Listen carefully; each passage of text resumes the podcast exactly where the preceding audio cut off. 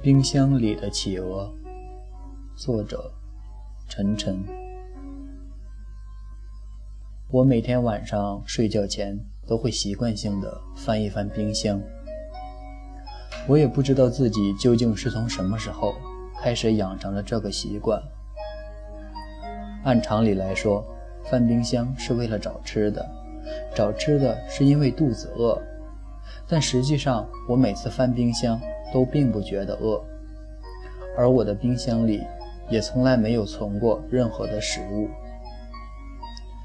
一年前，我搬到了这所单身公寓里，因为看见有一个厨房，我便心血来潮的买了一个很大的冰箱，琢磨着从今往后终于可以买点东西扔冰箱里，然后天天在家里自己做饭吃了。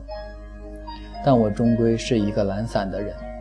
每天下班回家累得半死，连买菜都懒得去，更不用说开火做饭了。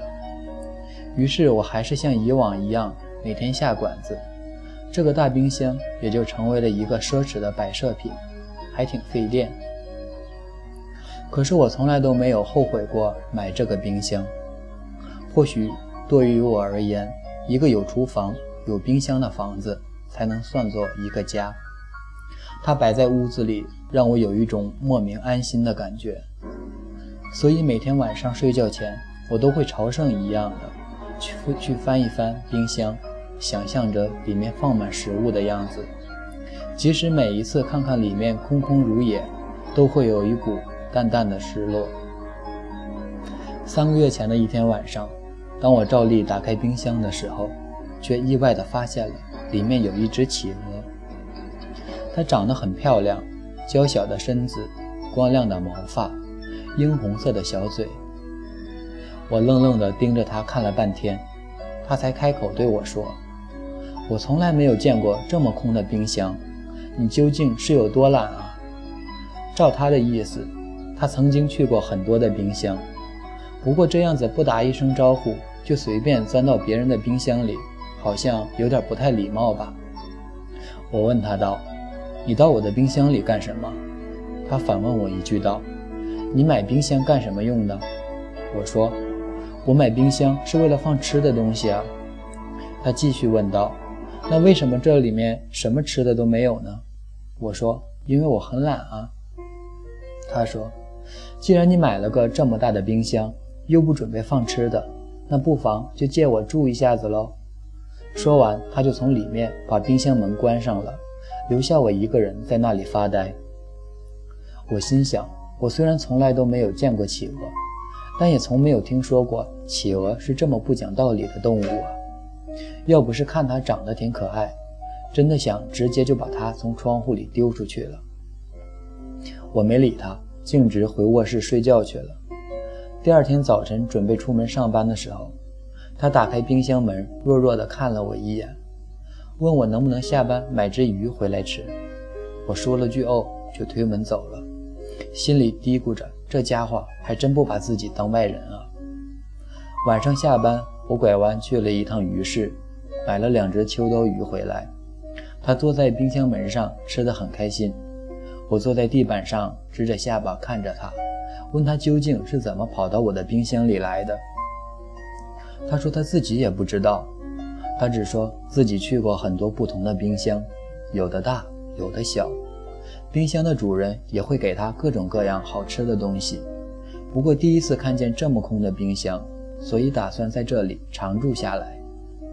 我叹了口气说：“反正空着也是空着，那不如就养一只企鹅吧，也没啥影响。”怎料他忽然就不开心了，瞪着小眼珠跟我说：“喂，拜托你搞清楚。”不是谁养谁的关系，好吧？你以后别把我当你的宠物，明白没？你也别指望着我会屁颠屁颠的跟在你的屁股后面。说完，他就钻到冰箱里，砰的一声把门给关了。我坐在地上哭笑不得，心想这还真是只有原则的企鹅呢。不过我却莫名觉得自己挺喜欢它的。过了几秒钟，里面又传来一句抱怨。拜托你把这里面的灯修一下，好吧？每次开门都亮着，门一关就暗了。于是两天后，这个冰箱被我改造成了史上最莫名其妙的冰箱：一开门灯就暗，一开门一关门灯就亮。而除了电费越交越多之外，我的生活也开始渐渐发生了许多变化。我每天下班去鱼市买几条新鲜的鱼回家，两条给他吃，两条自己做菜吃。每天晚上睡觉前翻冰箱的习惯也变成了敲三下冰箱的门。等他开门，然后一起聊一会儿天。至于为什么要敲冰箱门，则是他跟我规定的，因为他觉得企鹅也有隐私，不经人同意随便开门是非常失礼的一件事情。他每天都会跟我借书架上的书看，还给我还给我的时候，每本都会冻得硬邦邦的。而我们每天的话题也大多和这些书有关。他是只很聪明的企鹅。也有很多奇奇怪怪的想法，时常能逗得我很开心。我也偶尔会跟他说说我的工作，说说身边发生的趣事，甚至对未来的想法。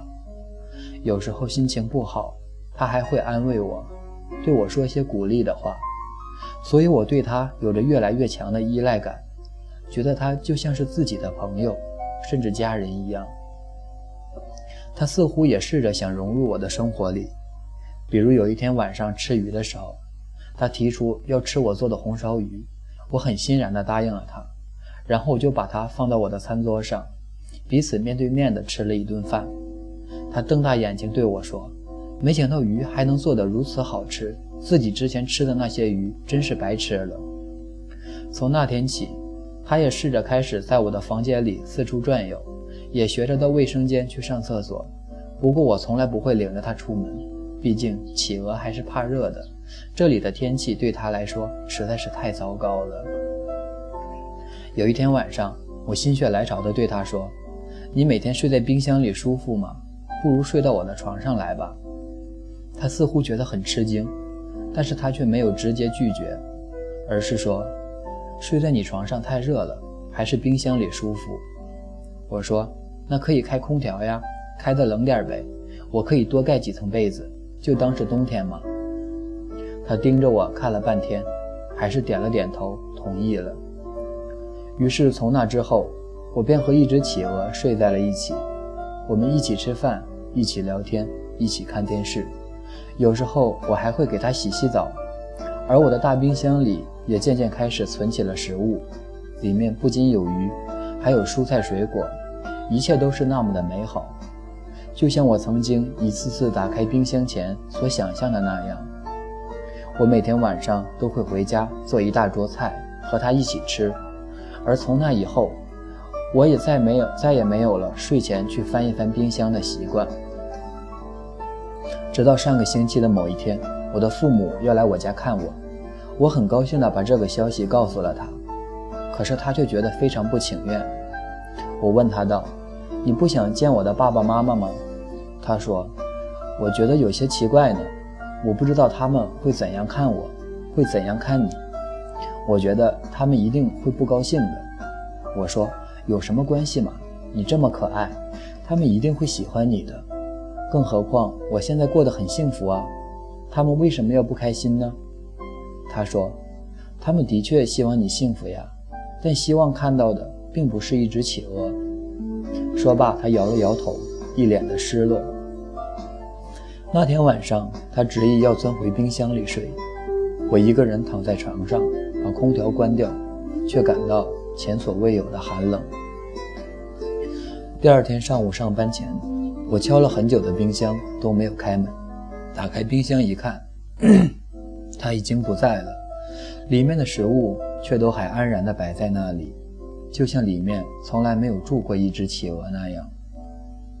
他就这样没有道理的从我的冰箱里消失了，就像他当时进到我的冰箱里一样。他消失得如此迅速而彻底，以至于我甚至怀疑他从来都没有在我的生活里出现过。或许他到了别人的冰箱里，或许他回到了原本属于他的世界。不过从那之后，我再也没有去外面吃过晚饭。我的冰箱里也总是放着各式各样好吃的东西。其实我的手艺很差，做出来的东西并不好吃。然而，每当睡前翻冰箱的时候，看到里面满满当当的食物，我都会特别欣慰。有一天，朋友问我，为什么你总是买一大堆的东西塞进你的冰箱里，就不能等吃完再买吗？我想，如果它总是满的，就不会再有企鹅住进来了吧。尽管我非常想念那只没节操的企鹅。